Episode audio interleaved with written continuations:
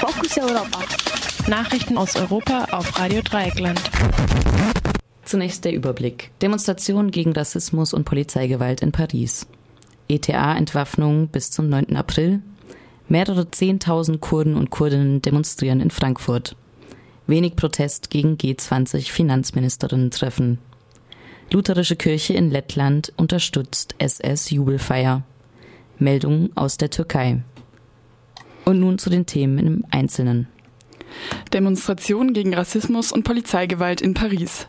Am Sonntag, den 19. März, nahmen in Paris laut unserem Frankreich-Korrespondenten Bernard Schmid etwa 10.000 Menschen am Marsch für Gerechtigkeit und Würde teil.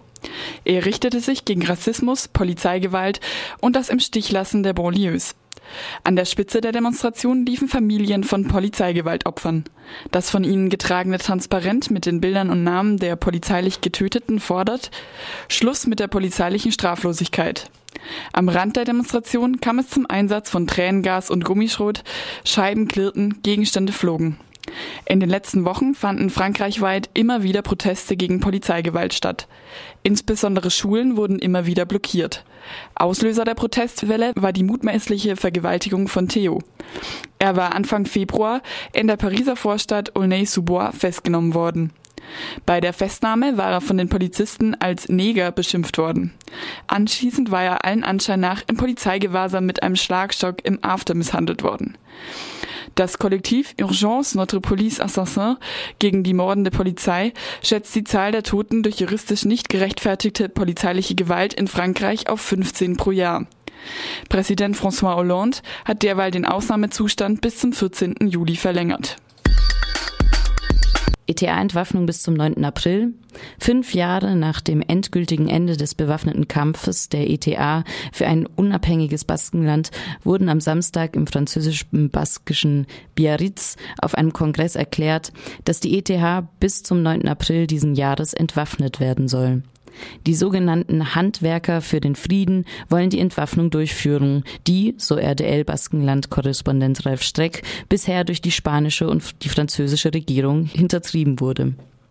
Die Entwaffnung soll einseitig und ohne Gegenleistung erfolgen. Im Dezember waren Aktivisten, die die Entwaffnung durchführen wollten, noch festgenommen worden. Ihnen wurde sogar Mitgliedschaft in der ETA vorgeworfen. Bürgermeister, Abgeordnete aller Parteien der Nationalversammlung, ausgenommen des Front National, hatten sich mit ihnen solidarisiert und wohl auch zu ihrer schnellen Freilassung beigetragen.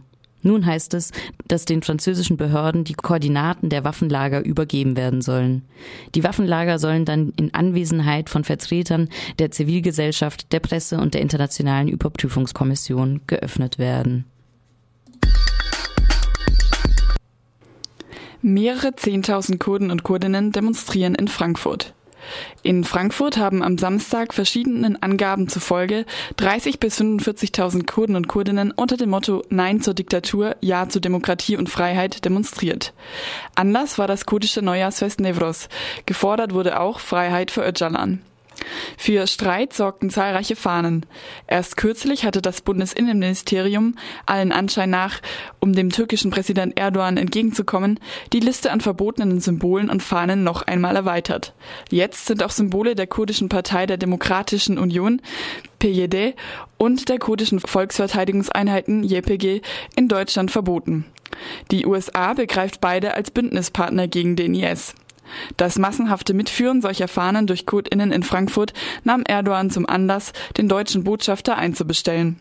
Die Polizei Frankfurt, die das Geschehen dokumentierte, kündigte derweil dann auch an, strafrechtlich konsequent gegen diese Verstöße gegen das Versammlungsgesetz vorgehen zu wollen.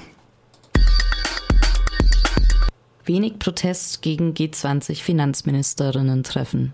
In Baden-Baden demonstrierten am Samstag bei Regenwetter laut anwesendem RDL-Redakteur rund 400 Menschen gegen das G20-Finanzministerinnen-Treffen, das diesmal in der Abschlusserklärung kein klares Bekenntnis zum Freihandel beinhaltete. Im Vorfeld war ein zahlenmäßig deutlich stärkerer Protest erwartet worden. Redebeiträge bei der Protestdemonstration kamen unter anderem von Attac, von der Partei Die Linke, vom BUND, von der interventionistischen Linke, vom antirassistischen Netzwerk Baden-Württemberg und von der Informationsstelle Militarisierung. Angeprangert wurden die Ausmaßungen der G20-Finanzminister, in einem exklusiven Club der Reichen Entscheidungen für die gesamte Welt zu treffen. In Baden-Baden herrschte Ausnahmezustand. Im grenzenlos Block der Demonstration wurden aus Solidarität mit den von Repression betroffenen Kurdinnen zahlreiche seit kurzem verbotene kurdische Fahnen mitgeführt. Lutherische Kirche in Lettland unterstützt SS-Jubelfeier. Beim alljährlichen Gedenkmarsch der lettischen Veteranen der Waffen-SS in Riga nahmen dieses Jahr am 16. März rund 2000 KriegsteilnehmerInnen und deren Freunde teil. Alle fünf an diesem Tag festgenommenen waren Gegner des Schauspiels. Wie nun bekannt geworden ist, lief ein evangelischer Pfarrer in voller Amtstracht beim Marsch in der ersten Reihe. Türkei die erste. Repression gegen Richter und Staatsanwälte. Am Freitag, den 17. März, wurden in der Türkei 202 Richter und Staatsanwälte aus ihren jeweiligen Ämtern entlassen. Gegen 17 von ihnen wurde schon am Samstag ein Haftbefehl erlassen. Türkei die zweite, Bruder von Gezi-Opfer, festgenommen. Laut Meldungen aus sozialen Medien vom Wochenende wurde Zafer Kümert bei der Einreise in der Türkei von seiner Familie am Flughafen festgenommen. Er ist der Bruder des bei den Gezi-Protesten getöteten Abdullah Kümert.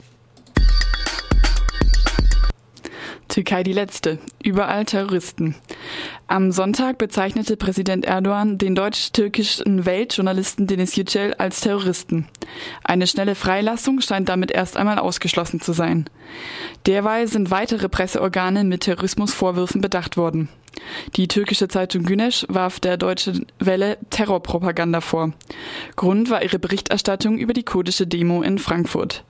Und zu guter Letzt der Herrscher des Ausnahmezustands, des, der die Pressefreiheit immer weiter einschränkt und JournalistInnen einsperren lässt, der kurdische Städte dem Erdboden gleich gleichmachen lässt, der Gegner im Bildungs- und Justizsystem ausschaltet, erklärte am Wochenende in einer Rede, gerichtet an die deutsche Bundeskanzlerin Merkel, nun benutzt du Nazi-Methoden.